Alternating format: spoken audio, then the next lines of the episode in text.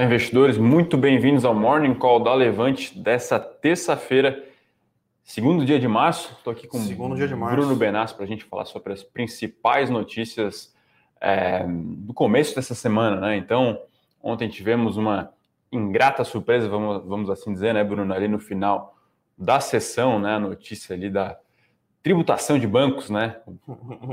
Não tão nova solução encontrada pelos reguladores aqui no Brasil para resolver ou tentar resolver alguns problemas. Então a gente acorda aqui realmente com um ambiente de risco no Brasil segue minado, né, Bruno? Sim. Futuros aqui caindo 1% e Bovespa abaixo novamente dos 110 mil pontos e realmente é um momento um pouco mais é, Brasil sem momentum, na minha avaliação, né? A gente tem uma série de discussões, não é mais só quadro fiscal, é interferência nas estatais e é também algo que até não se está falando tanto, é, pelo menos nos, entre aspas, corredores aí é, do mercado, que é a questão da Covid, né, Bruno? Sim, então, realmente estamos aí, se eu não me engano, há mais de 40 dias, com uma média de mortes acima dos mil dias. Mil, é, mil mortes por dia. Mil mortes por dia, uhum. perdão.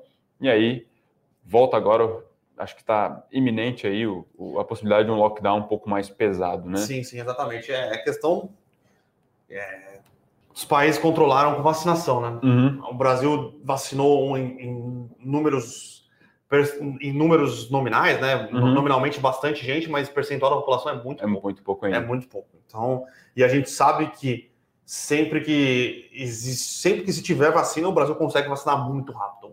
Uhum. Diferente da maioria dos países do mundo, é, o SUS e as UPAs e os UBS, é, elas funcionam muito bem e, e a, e a capilaridade na distribuição de, de, vacinas no Brasil é muito rápida. A gente só precisa realmente ter vacinas. Né? Sim, acho que um, um, número geral aqui, no, talvez esteja um pouco desatualizado, mas os Estados Unidos tem 330 milhões de habitantes. É, até semana passada, com certeza esse número já evoluiu, tá, pessoal? Eram 60 milhões já de vacinados, né? E mais e um terço disso ali, uns 20 milhões já com as duas doses necessárias, né? Ou seja, ali pela, pelas aquelas vacinas que de fato precisam de duas doses. Foi aprovada a vacina da Johnson também na, na última semana. Então é mais uma aí para compor a, a, o portfólio, né? De, de, portfólio não, as opções, né? É, de vacinas. da Johnson é uma dose só e não precisa Exatamente, ficar, então... exatamente.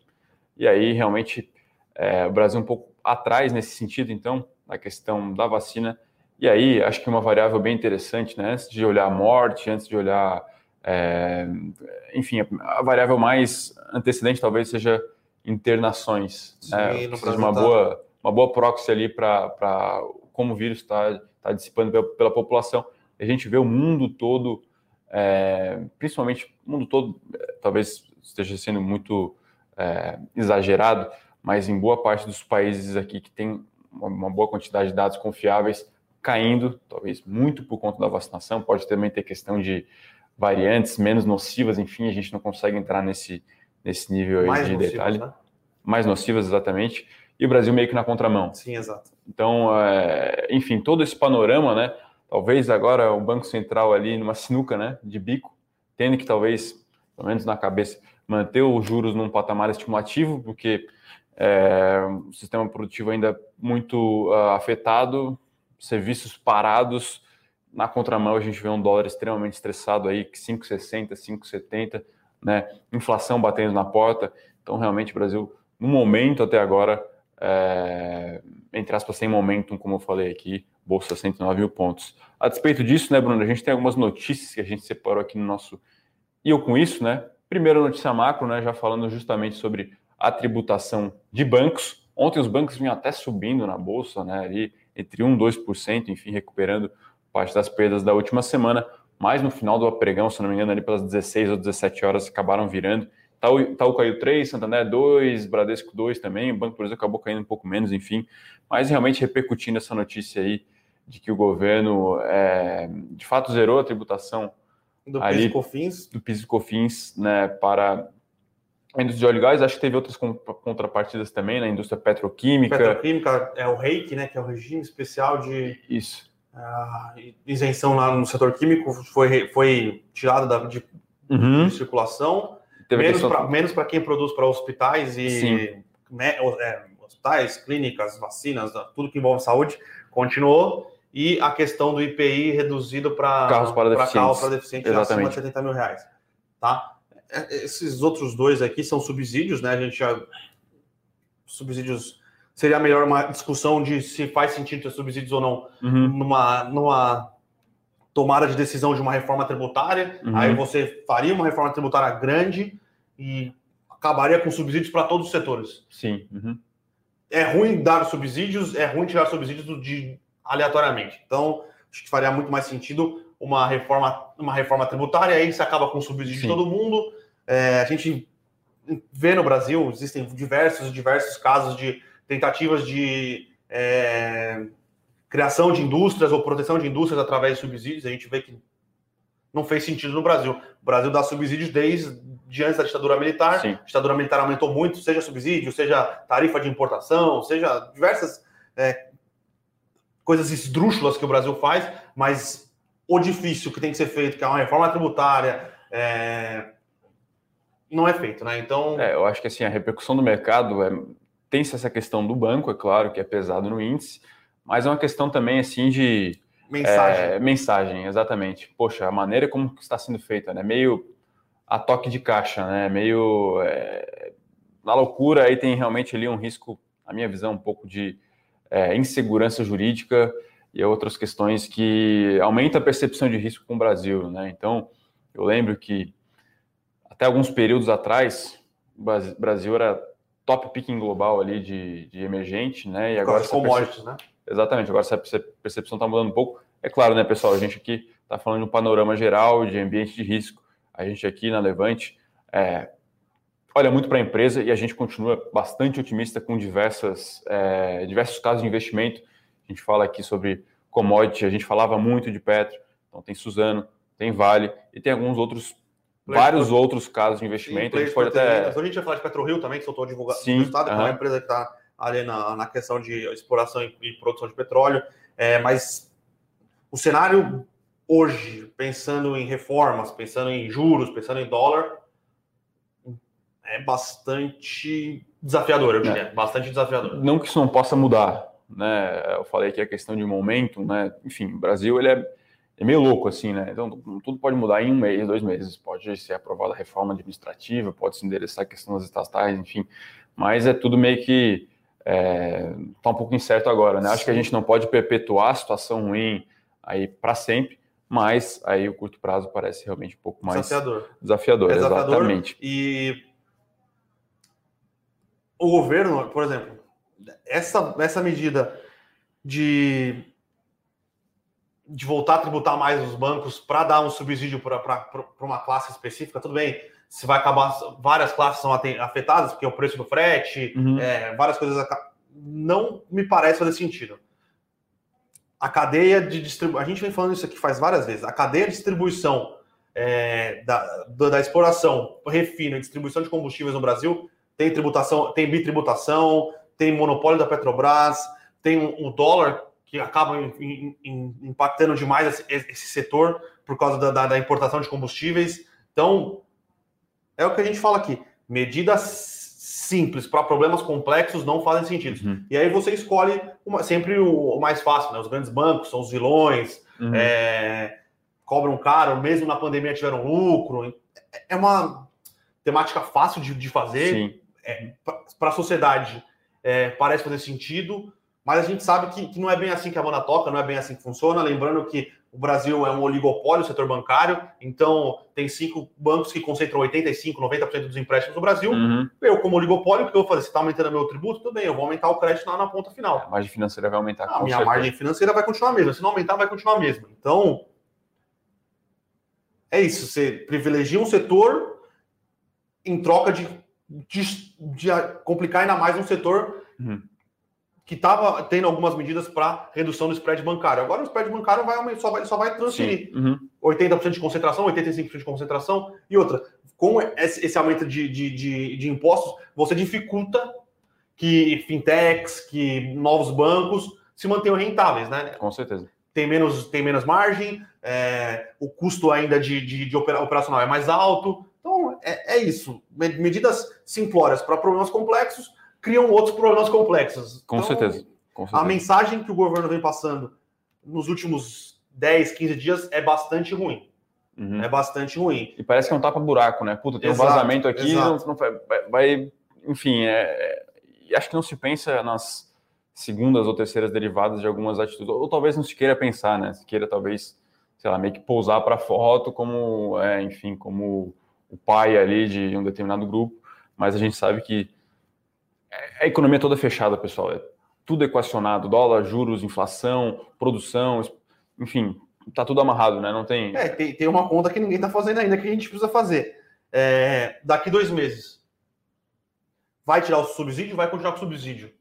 Daqui dois meses, se nada for feito, o dólar pode estar aí agora, o dólar futuro tá a 5,70. 5,70 uhum. tá o dólar. O barril de petróleo 64. 64, barril de petróleo 60, é, os 64 dólares. Vai, ter, vai ser feita alguma coisa? Quinta-feira também é reunião da OPEC. Talvez aumente a oferta de, de, petróleo ou talvez não. E o dólar? Se a gente não usar nenhuma reforma, o dólar não vai baixar. Não vai. Como é que você vai fazer daqui dois meses? Vai continuar tendo subsídio? Vai aumentar mais, vai aumentar mais imposto de banco? E agora? Vamos cortar na carne ou não? Parece que uma, uma atitude estrategicamente interessante seria realmente pressionar pelas reformas para esse dólar voltar de uma vez por todas, né? Sim, concordo, concordo. É, enfim, até acho que houve na, semana, na última semana ali uma, uma espécie de, em algum grau, talvez uma perda de credibilidade que foi o envio de algumas MPs para privatização e o mercado não deu muita bola assim não, tá? O mercado não comprou muito a ideia, até houve ali uma reação positiva em Eletrobras e tal, mas não foi suficiente para ali é, é,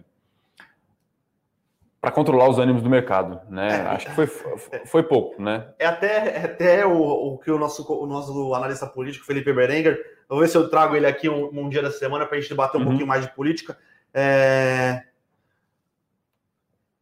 O que ele escreveu no comentário dele do, do Eu Conheço, né? Já são 570 é, alterações na MP que o governo encaminhou uhum. para privatização. Para privatização, não, né? Para capitalização da Eletrobras. Não vamos falar privatização, porque aquilo não é uma privatização, Sim. é uma capitalização. Para a capitalização da Petrobras. É... E é isso. São 570 medidas. Ficou muito difícil para o governo é, entregar algo mais palatável pro, pro, nessa privatização, privatização. Entre essas emendas tem emendas que querem que, o, que a, a Eletrobras capitalizada fique cinco anos e, e mantenha 90% uhum. da base tem que quer que aumente o valor pago pela, pelas usinas que eles estão cotizadas que vão para o Mercado Livre, querem aumentar esse valor, querem aumentar o valor disponibilizado no, no, no, no fundo que vai investir na, é, na Amazônia, que vai investir no, na melhoria do Rio São Francisco. Cada medida dessa é menos dinheiro que entra no caixa da Eletrobras e é menos dinheiro que a Eletrobras pode usar para investir. Sim. Então, Tá complicado, tá complicado. Lembrando, PEC emergencial é uma PEC desidratada, é uma PEC que não corta custos agora, vão, vai cortar custos só daqui cinco anos, se atingir os gatilhos, porque é, tem, tem, tem, tem, entrevistas interessantes, bastante interessantes do Felipe Salto, que é o presidente do IFE, né, que é o Instituto Fiscal Independente, que é um órgão que assessora o, o, o Senado Federal na decisão, de, na decisão e na, na análise de políticas públicas, que este esse percentual de receita de 95% só seria atingido em 2025. Então, até 2025, tudo bem, você vai ficar no talo, você não vai fazer nada. É só em 2025 que realmente você congelaria é. salários. Então, é, precisamos pensar um pouco. Tá bastante, é, bastante coisa aí, bastante coisa complicada. A gente acredita sim que existem algumas boas oportunidades na bolsa, mas o stock picking está cada vez mais, mais, mais importante. Mais importante por exemplo, bem mais importante. A gente ainda acha que existem empresas de commodities baratas, mas estão baratas porque o cenário externo continua positivo. Uhum. E vai existir algumas coisas internas que vão ficar positivas, mas vão ficar positivas porque elas vão virar oligopólios, né? Sim. A gente uhum. vai diminuir a, concorrência, vai diminuir os players que vão competir com eles, eles vão ficar maior no tamanho de mercado. Então, uhum. é... Complica... a situação no momento parece complicada. É, acho que a gente pode partir aqui para alguns resultados. A gente tá, ainda tem alguns resultados para comentar, né? Estamos aí em março. A temporada de resultados começou faz mais ou menos aí três a quatro semanas, né, Bruno? Mas a gente tem alguns resultados aqui saindo. Primeiramente, falar de Copasa, né? Que é a companhia de saneamento do estado de Minas Gerais, atende lá 11 milhões de clientes, são 640 municípios atendidos. E o resultado, né, pessoal, como uma boa e velha utility, bastante previsível, né, Bruno? Então, a receita ela é praticamente estável, corrigida ali por contratos via alguns índices, uh, via reajustes, na verdade, que levam em consideração alguns índices, que às vezes acaba também sofrendo aí com algumas uh, interferências. Uh, e outra variável no caso de empresa de saneamento é realmente o aumento ali de, de, de ligações, né, de volume. E aí sempre se tem ali uma conta, né, Bruno? Enfim, sobre o volume distribuído, o volume cobrado, né? Sim. Que aí você tira as perdas e aqui, no comentário aqui da nossa analista aqui de utilities, falou que esses índices de perdas continuam bastante elevado ainda no caso de Copasa, né? Vou até pegar aqui o número exato. Uh, hum, 3,4, não é? Acho que é? Não, acho que é entre 30% e 40%. Enfim, a gente já vai pegar aqui. Uh, taxa de 40,5%, é isso, né? Enfim, é um índice que. Na Europa... que, mede que mede eficiência exatamente, na, na, exatamente. no tratamento e no, na distribuição de água. É, né? é, é, porque você trata tanto e cobra tanto, né? Ou seja, no meio você tem perdas por inúmeros motivos, vazamento, os gatos, né? E, enfim, nesse, no Brasil esses índices ainda são bem mais elevados. É, a última vez que eu pesquisei era assim, praticamente o dobro da Europa. Sim. Né? Isso não é o caso apenas de Copasa, é também de uh, uh, Sabesp, por exemplo. Bom, a despeito disso, o resultado veio em linha com o esperado. o mercado esperado. Né? É, a gente acredita que pode ter ali um impacto marginalmente positivo, mas realmente o setor de utilities, a gente sempre fala aqui, né, que tem alguma sensibilidade ali. A sensibilidade questão... a juros? Exatamente. E sensibilidade a governo. Exatamente. Então, realmente, parece ali um pouco pressionado, né? A empresa talvez vai pagar um dividendo aí de 70, 75 milhões, né? Lembrando que acho que a última vez que a Copaz deu aquela porrada, né? Como a gente gosta de falar aqui, foi em dezembro ou novembro. Né? Anunciou um puta dividendo, assim, era um yield de 15%. Era, né, nessa, era nessa, nessa pegada, né? Por quê? Porque ela represou dividendo por muito tempo, né? Devido às incertezas, devido à Covid. E aí ela tem lá uma, uma meta de dívida líquida EBITDA, se não me engano, de duas vezes, e estava muito abaixo disso, né? Então, poxa, temos aqui muito caixa, vamos pagar em dividendo. Aí a ação acabou andando bem. Mas é isso, tá, pessoal? Resultado em linha. Todos os números estão lá no Eu Com Isso, a gente não vai ficar aqui falando, ah, cresceu não sei quantos por cento, você pode acompanhar ali no nosso Eu Com Isso. E o outro resultado... É, só, só um ponto, é, que a inadimplência continua bastante alta, né? Então é, é, um ponto uhum. que a gente uhum. tem que continuar monitorando, uhum. é um ponto que a gente tem atenções, tem, tem atenção é, em utilities de, de, tratamento de água e esgoto, uhum. como a Copasa, como a Sabesp, mas é algo que a gente está monitorando também na conta de, de, de energia elétrica. Né? Então, uhum. inadimplência alta em dezembro, na época que o auxílio emergencial ainda era pago metade, pode ser que essas empresas sofram mais um pouco agora, uhum. é, até a, vo a, volta do pagamento de, de, de, do auxílio emergencial, que vai ser agora, provavelmente em março, os 250 reais. Mas com lockdown, a economia vai dar uma travada nesse primeiro trimestre, então a gente tem que ficar bastante atento. E sempre existe a possibilidade de vir uma canetada e proibir é, aumento, aumento proibir a questão de ajuste, proibir a questão de desligamento de quem de água ou de quem não está uhum. pagando. Então, bastante coisa aí que está no radar, Sim. tá? Uhum.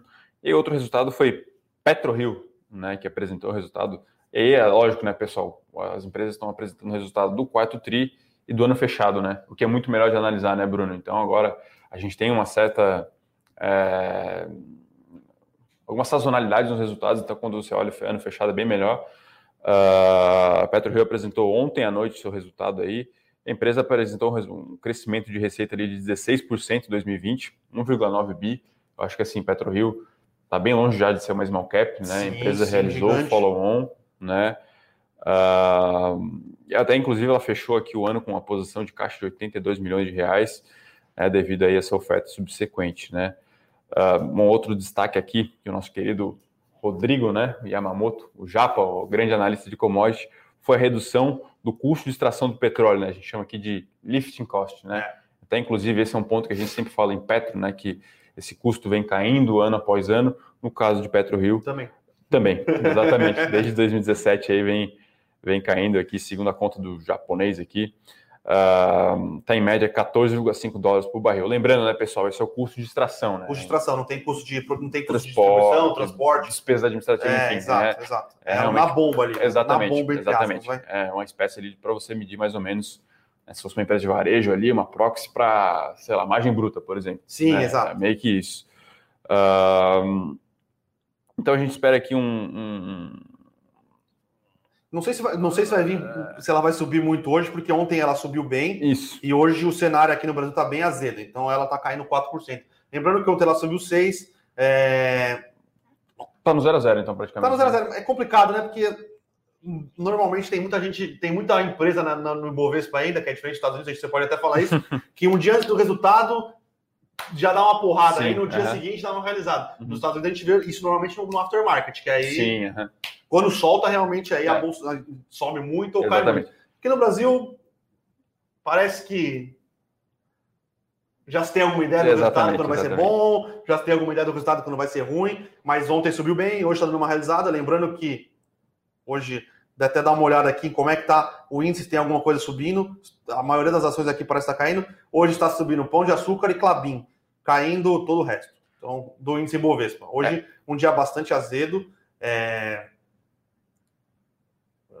Calma aí, não sei se a gente está funcionando aqui. Travou? Caiu meu... Não, acho que está. É, o meu streamer então, caiu, pode então. ser no computador. Bom, e aí até uma, uma, uma, essa questão aí do mercado internacional, a gente sempre brinca aqui, né, pessoal? A gente faz as análises dos resultados aqui gente acompanhou ali aproximadamente 15 resultados internacionais, né, e ao contrário do Brasil, né, que a gente tem que meio que, é, entre aspas, adivinhar o que vai acontecer, que às vezes a, a racionalidade do mercado no curto prazo ela não existe simplesmente, às vezes o resultado vem muito bom, a ação cai devido a inúmeros fatores, enfim.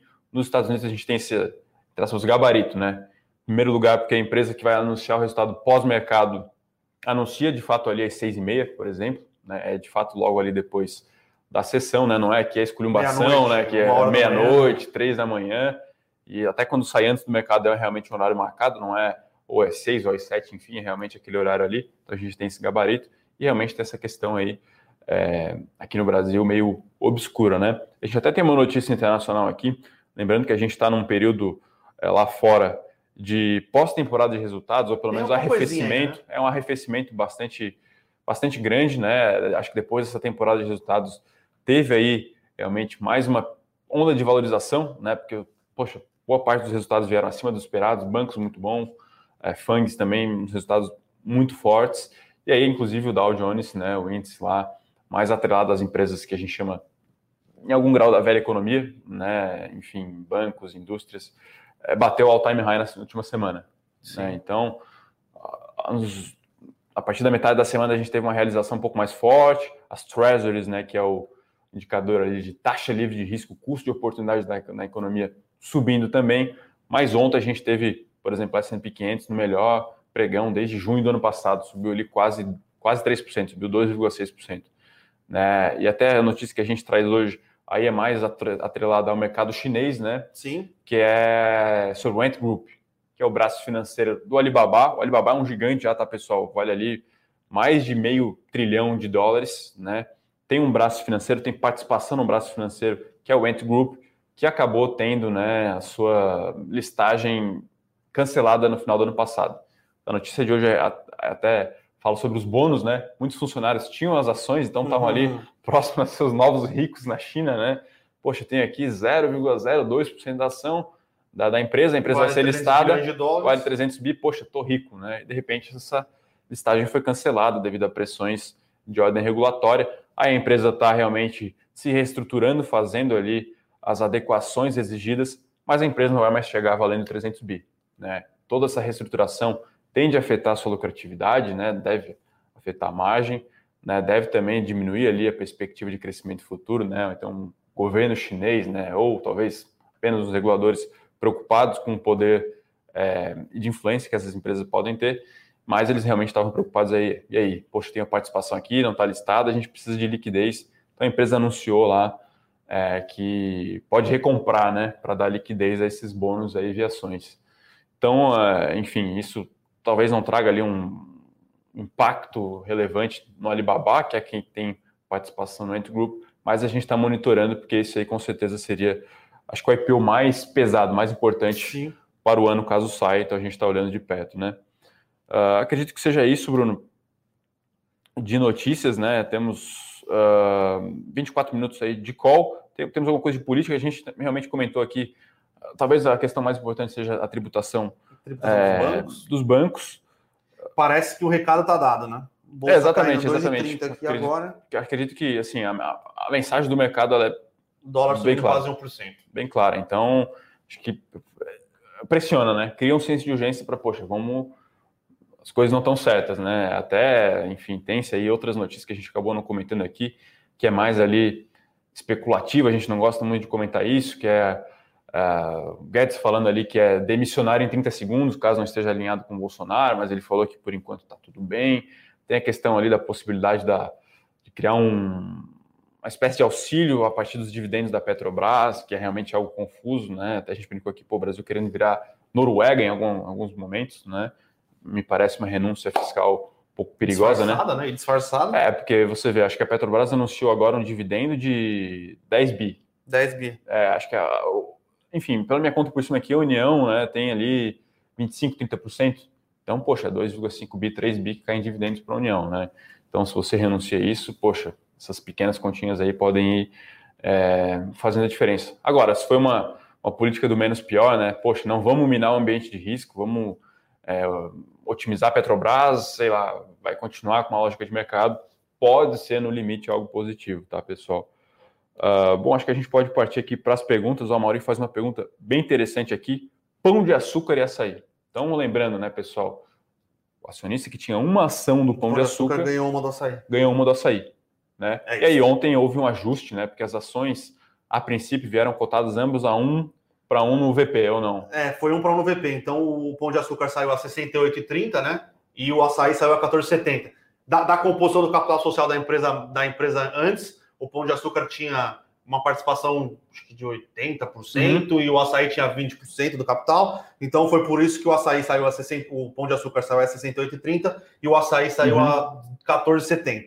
Só que são empresas completamente diferentes hoje em dia. Sim. O Pão de Açúcar é uma empresa mais estabelecida, é, tem um, vai ter um crescimento de receita menor, é, e por isso que ela sofreu esta queda, entre aspas, porque você não teve queda, você tem que analisar seu patrimônio. É, a gente vai ajustar, mas você tem que analisar seu patrimônio comparando quando você tinha das duas empresas. Tá? Exatamente. Então, e o Pão de Açúcar teve essa subida vertiginosa. Eu tenho 100 ações do Pão de Açúcar, multiplica pelo preço na sexta-feira. Pau. Agora você tem 100 do pão de açúcar 18, como é que é? 24. 24. Mais 100 mais do açaí a 70. E aí acho que, assim, pelas essas contas, a diferença de sexta para segunda foi que 15, 16%, é isso? Foi, deu uma, deu uma alta de 14% ontem. Hoje está então é caindo, obviamente, está tudo é, caindo. Sim. Uhum.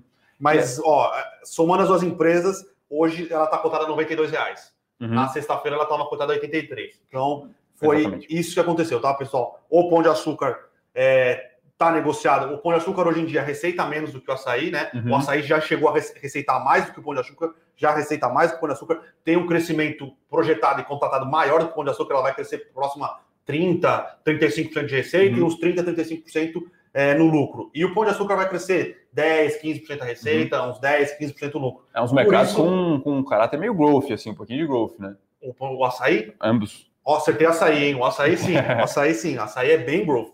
Uhum. Cresce e gera caixa, tá, tá com as margens saudáveis e o, o, crescimento, como ele cresce gerando caixa, ele não precisa ficar se endividando. O próximo, a própria geração de caixa fomenta o crescimento. E aí, Isso que é muito importante, manter o ROIC elevado. Então, é um, é um caso de crescimento realmente num setor que não é comumente de crescimento, né? Um Sim. setor de mercado, mas o açaí hoje é um, é um, é um call que a gente enxerga como crescimento, crescimento de growth. É um... E o pão de açúcar bandeira mais consolidada, uhum. não cresce tanto, tem algumas eh, alternativas dentro dele interessantes. Ele tem participação numa empresa de, de, de comércio de e-commerce no açaí, na França.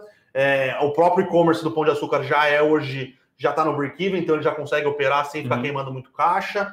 É, me parece estar tá barato agora, não, porque pelas algumas contas ali, sim, só sim, o Pão de Açúcar sim, receitaria próximo a 55 bi. 55, 60 bi. E aí, com uma margem, a gente estava fazendo uma conta aqui de padeiro, tá, pessoal? Margem um pouco inferior a 2%, dá um bi de lucro. Dá um bi de lucro. Uma hoje margem tá, líquida. Hoje está é. negociando a 5 vezes preço lucro, 6 vezes preço é, lucro. Então, realmente, a média, ele, eu acho que ele não vai negociar na, no mesmo múltiplo do Pão de Açúcar, porque o Pão de Açúcar tem um, tem um embutido dentro dele um crescimento maior. O açaí, né? O açaí, o açaí, o açaí isso mas o pão de açúcar hoje nos parece bastante barato, tá? Exatamente. A gente, a gente chegou a olhar algumas análises é, de que o pão de açúcar estava tá negociando a entre 18 e 20 vezes preço-lucro. A gente acha que essas contas não fazem sentido nenhum. A gente ainda acha que o pão de açúcar está negociando mais próximo dos 5, 7 vezes preço-lucro, uhum. que é muito descontado, tá? E uhum. o açaí a gente ainda continua acreditando na, no, no, papel.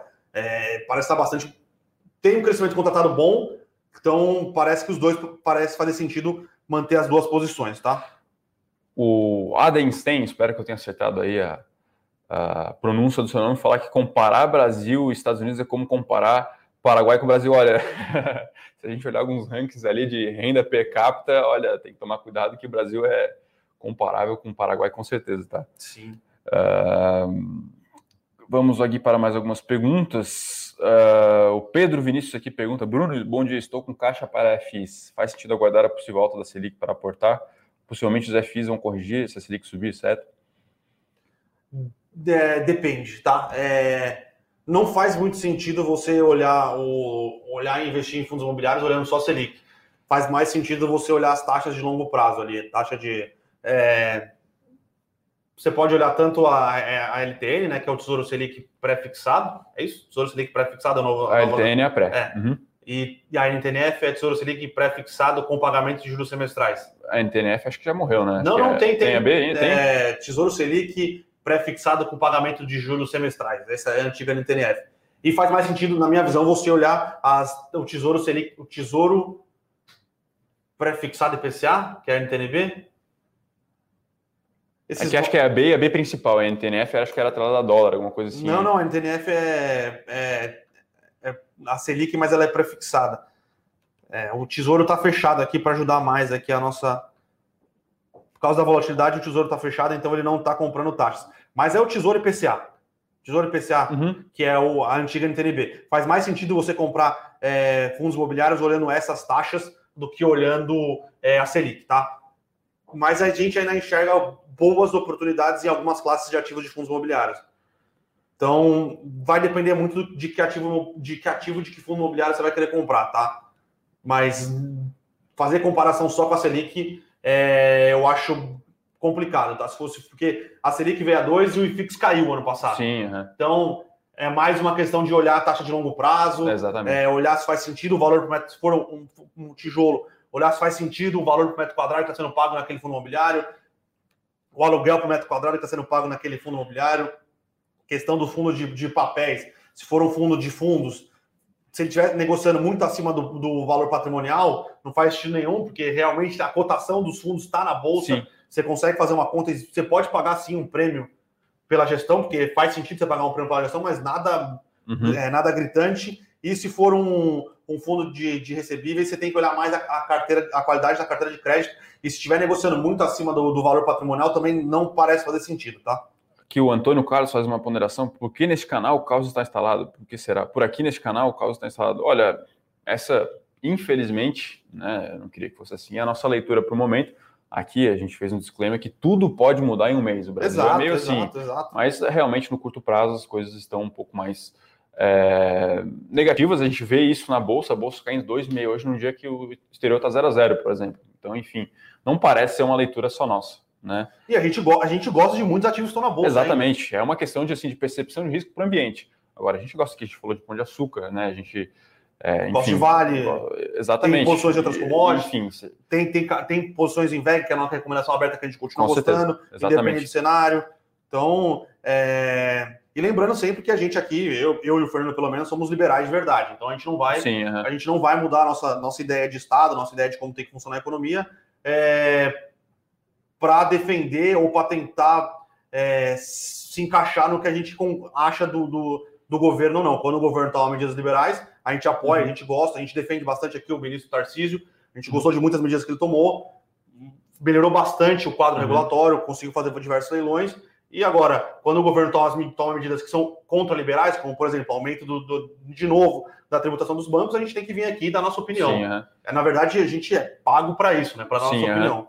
Aqui o Rogers de Andrade, ele pergunta, faz uma ponderação, que medo vocês têm da mudança de um presidente da Petrobras que estava dando lucro para a empresa, cobrando o paraíso da população? Olha, infelizmente no Brasil é, existe uma, uma discussão, um mito de que o preço da gasolina tem que ser tabelado e tal, que, enfim, o brasileiro é esfolado pela Petrobras. Isso é meio mito, tá, pessoal?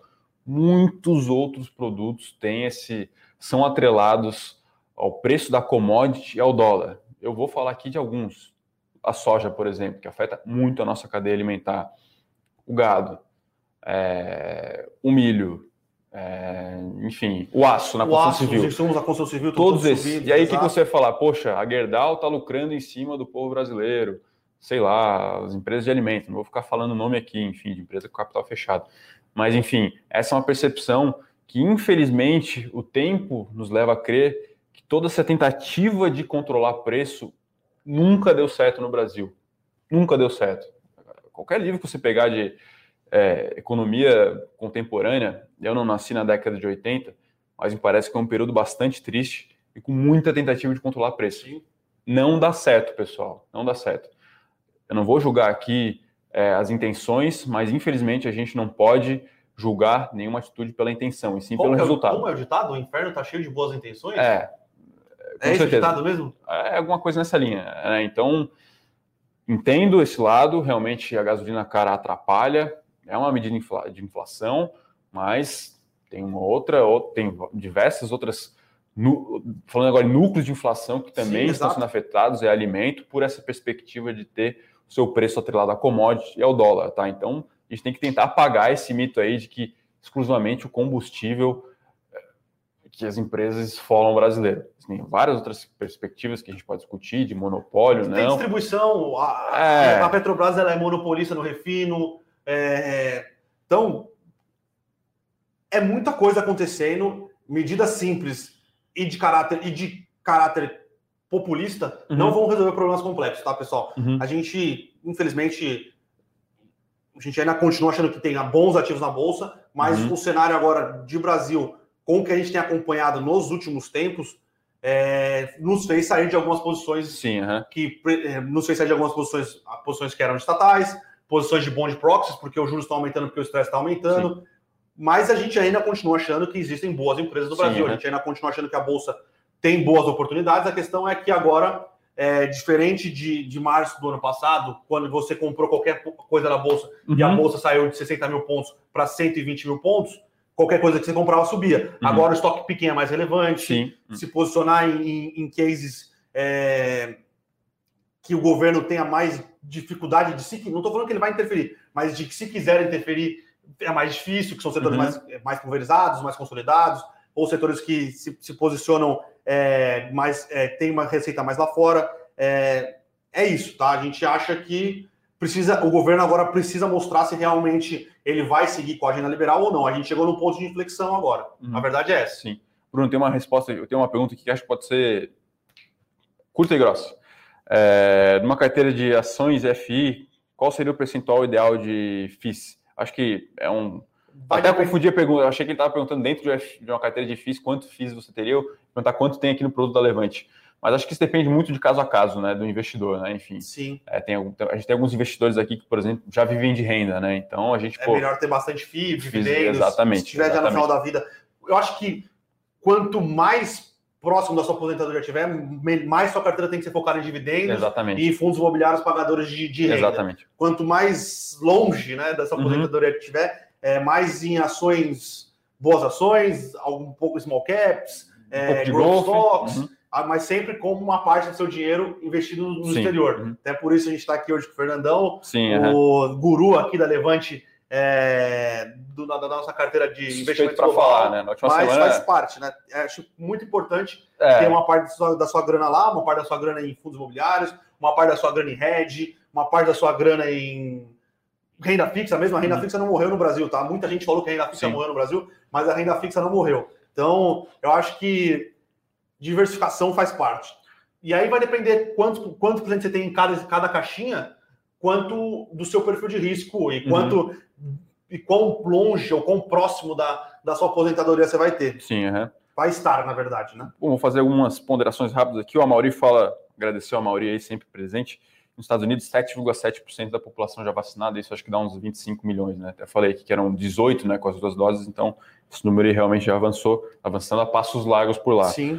Ah, o Rafael aqui fala que quem vai pagar a conta, a maior tributação de banco são os correntistas, não sei se os correntistas, mas os tomadores de Os crédito, tomadores com de crédito, certeza. com certeza. Ah, a Marina aqui, Silveira, com esse problema fiscal, os títulos públicos de Tesouro Direto ficam arriscados. Olha, não, Na verdade- perspectiva. A gente viu hoje, Tesouro agora no momento tá direto, né, que é a plataforma para a pessoa física, né, pessoal, lembrando, Tesouro Direto é a plataforma para a pessoa física, fechado devido à vol. Né? Então, com certeza, a gente pode ter um estresse nas taxas. É, lembrando é... que o título, na, na, verdade, ele não fica mais arriscado, porque o governo brasileiro muito difícil vai, vai muito dificilmente vai deixar de te pagar, porque o título é emitido na mesma moeda. Exatamente. O que pode acontecer é um aumento de inflação e ele vai te pagar é, através de inflação. Mas os títulos, eles na curva, eles vão pagar mais juros. É, acho que Porque assim, a percepção eu... de risco Brasil aumentou, mas a percepção de calote não, tá? Uhum. Então, se você um ativo que você comprou e vai carregar até o final, você não vai ter essa marcação na curva e você uhum. vai levar esse título ao mesmo é, ao mesmo PU que você pagou. Se você quiser sair antes, por exemplo, se for uma NTNB, se for uma LTN, aí uma LTN, uma letra do Tesouro Nacional pré-fixado, uhum. é Tesouro Selic pré-fixado, é, você vai, se você tiver que sair antes do, do, prazo, você vai ter marcação na curva e hoje, muito provavelmente, você estaria uhum. perdendo dinheiro. Uhum. Mas não é uma questão de. O risco de crédito continua o mesmo, a percepção de risco do Brasil uhum. aumentou e por isso que a taxa é, do tesouro está subindo, tá? Mas se você comprou para carregar para sua aposentadoria, por exemplo, você comprou um tesouro longo para carregar para sua aposentadoria e quer carregar para sua aposentadoria, pode continuar comprado, pode continuar carregando. O Brasil muito dificilmente vai dar um calote na sua dívida pública, como deu a Argentina, por exemplo, porque as, a 90% da, da dívida brasileira, acho que até mais, uhum. é emitida em reais. Então, você não cons... Na verdade, você até conseguiria, mas se você uhum. defaultar na sua própria moeda é quase impossível. Sim, é. O Pedro Piotto que faz uma pergunta muito boa, hein? Até não tem uma resposta correta para isso. Pensando em buy and hold, vale mais a pena entrar no ativo até a data X. Lembrando, né, pessoal, data X é é um dia depois de você poder ter o direito de receber algum provento, né? Então a Sim. empresa anunciou que vai pagar um. A empresa está 10 reais, anunciou que vai pagar um dividendo de 50 centavos, ou seja, o yield lá é de 5%, né? Aí tem a data com, que é a última data que você tem direito, por exemplo, amanhã, é a data X é num dia útil depois, ou seja, na quinta-feira, né? E aí vale mais a, vale a pena entrar hoje hoje, né, para fazer para ter direito a esse provento, ou vale entrar, por exemplo, depois que depois que você perdeu o direito. Olha, para buy and hold mesmo, se não for um yield muito alto, a diferença é mínima. E tem outra questão também. Preço da ação desconta os resultados futuros. Então, Sim. eu não vejo como uma diferença muito grande, até porque se você entrar antes, beleza, você vai receber o provento, mas vai ter que reinvesti-lo também para é, continuar colhendo os frutos, né? Se você entra depois, não, né? Aquilo lá já está embutido no preço da ação. Então, na minha avaliação, não muda tanto. Eu até talvez entraria depois de, de receber o provento para não ter que reinvestir, tá? Mas é uma perspectiva pessoal minha, né? Não sei se a sua opinião é a mesma, né, Bruno? É, não sei, eu sou meio. É, sou, meio suspe... cash? sou meio suspeito de falar de Vale, né? Então. Cash King? não sei, eu acho que é, a gente já tem algum head, alguns heads em algumas posições nossas, é, a gente tem caixa em algumas outras posições nossas. É um cenário me parece um pouco binário, tá? Uhum. A, boa parte das ações que a gente tem na nossa carteira é, são, são cases que a gente gosta bastante, mas tem alguma coisa ou outra que a gente já está começando a reavaliar. Uhum. Então, já meio que ter faz... caixa às vezes é importante. Sim. Lembrando que caixa é posição, tá? Tem Sim. gente que fala que cash splash. Ter caixa é posição. O Jamil aqui pergunta se PVP é confiável. Olha, é, do ponto de vista de análise de ação, muito pouco. Mas muito eu pouco. acho que ele está falando de fundos imobiliários. Ah, de fundos imobiliários. De fundos imobiliários.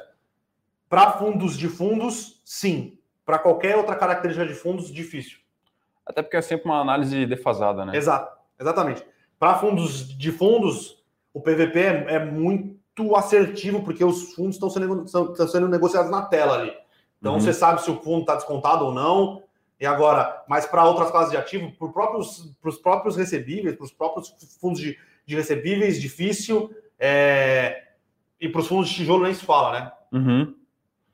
E aí, eu acho que quem foi que perguntou se os fundos conseguem crescer o valor patrimonial sem emissões.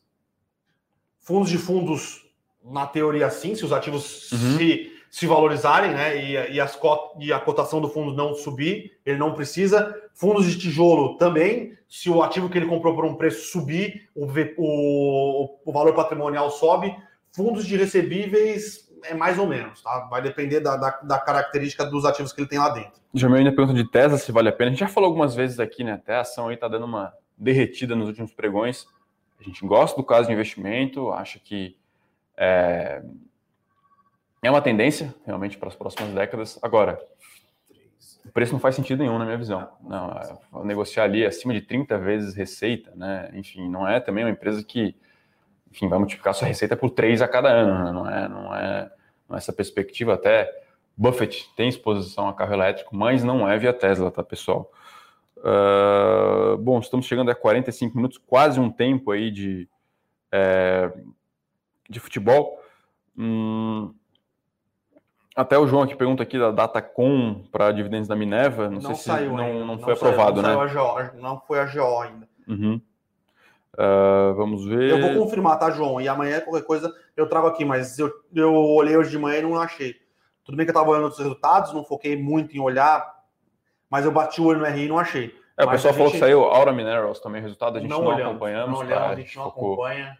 Em outras companhias aqui, é realmente humanamente impossível, né, cobrir todos os resultados, né, pessoal? Lembrando que a gente abre o release, né, quando tem alguns pontos é, mais críticos, a gente abre o ITR, né, para olhar lá o que aconteceu no resultado e tal. Então, realmente, não dá para simplesmente. Quando, quando se for para bater o olho, a gente acaba realmente optando Sim. por não fazer, não escrever e não comentar Exato. aqui, tá? Então, gente, às vezes a gente prefere é, falar mais com mais profundidade de uma empresa do que fazer realmente duas ou uma que a gente não acompanha é, no meia boca ali.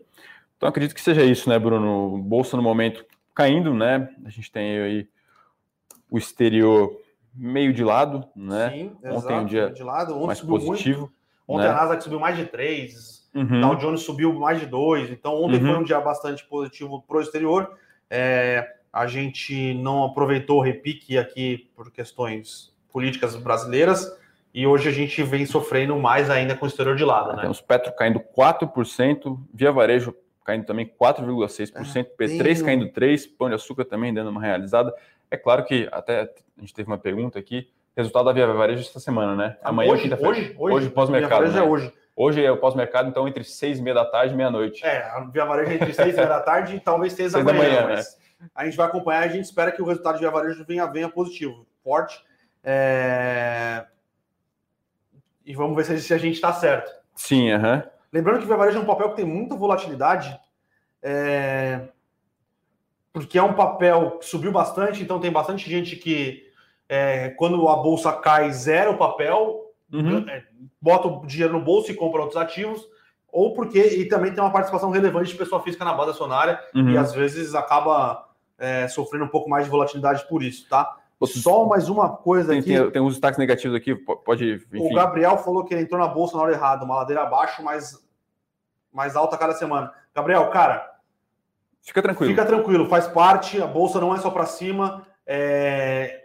Quando a bolsa bateu 60 mil pontos, muita gente também se sentia assim, tá? Mas, cara, tem que comprar bons ativos, carregar os bons ativos, se livrar dos ativos que não faz mais sentido e manter a calma, tá? Uhum. Não vai ser. Lembrando que a bolsa vem de 2016, 2017, 2018, 2019, 2020 de altas. Tudo bem que 2020 uhum. foi um ano que subiu pouco e é um ano inacreditável de ter subido, Sim, mas é.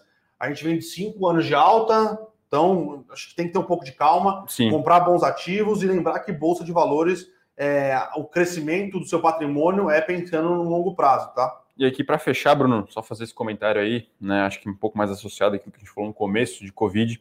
Aéreas aqui caindo entre 4% e 5%, e CVC realmente caindo quase 6% aqui. Então, se, se o ambiente já está ruim, né? Então, para essas empresas, é, do ponto de vista mais microeconômico mesmo, fica um pouco mais desafiador aí. Então, Brasil um pouco mais atrasado aí na questão da vacina.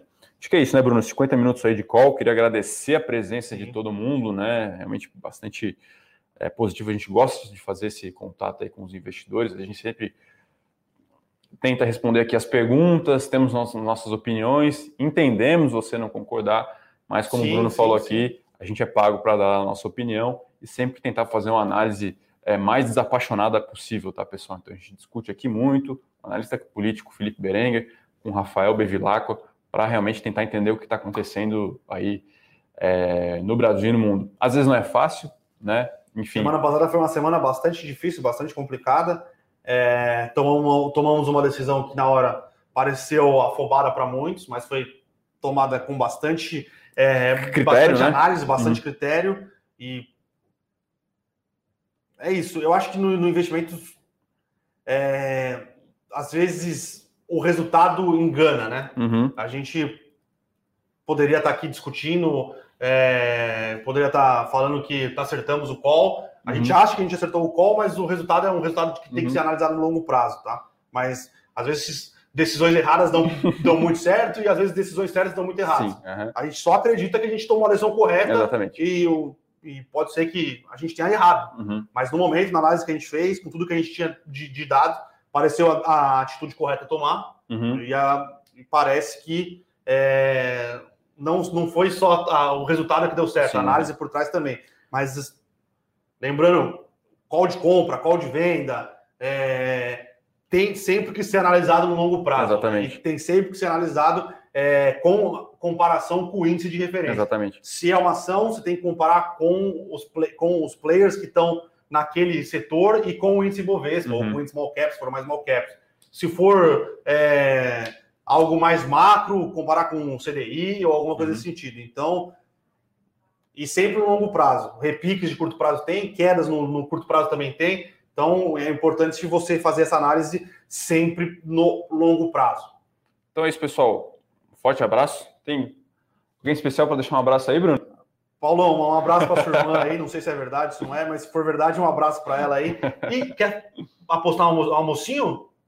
Quer apostar um Ah, almocinho? já tô atrás, tem que ser um para dois, né? Não, não, dois para um, não. Eu já tô apostando com o Guima, eu já tô Lembrando que Grêmio e Palmeiras, né? A gente teve aí um infeliz resultado no domingo, né? Muitos berros aqui em São Paulo, até Olha, foguete, tudo, o pessoal já eu tá contando queria dizer que o Luan é um nome ruim para o futebol. Eu queria dizer isso. Viu? é ruim para Corinthians, é ruim para Palmeiras. Meu Deus, eu não lembro. Acho que ah, teve o Luan, Luan do Grêmio, no Luan do Grêmio não, o Luan do Atlético Mineiro era bom. Baixinho, jogava bola, cabelinho, cabelinho caracolado, jogava muito. Mas ó, para Palmeiras e para Corinthians, Luan é um nome. É, exatamente. Nossa. Vamos torcer para uma virada aí, né, pessoal? No domingo a gente vai combinar a aposta aqui, mas um para um não me parece estar justo. Realmente, o time do Palmeiras muito superior Não venha com essa de muito superior, hein? Porque quando o Palmeiras perdeu do, do, do Mundial, era a mídia falando que o time É. era horrível, era todo mundo falando que era horrível. Agora ganha do Grêmio, que vamos convencer. Com, Não é muito difícil, né? Não é, não tá nem, nem, nenhuma máquina, e Sim. agora é o melhor time do Brasil. Então, eu ainda acho que o Palmeiras fez milagre de ganhar a Libertadores com um time médio.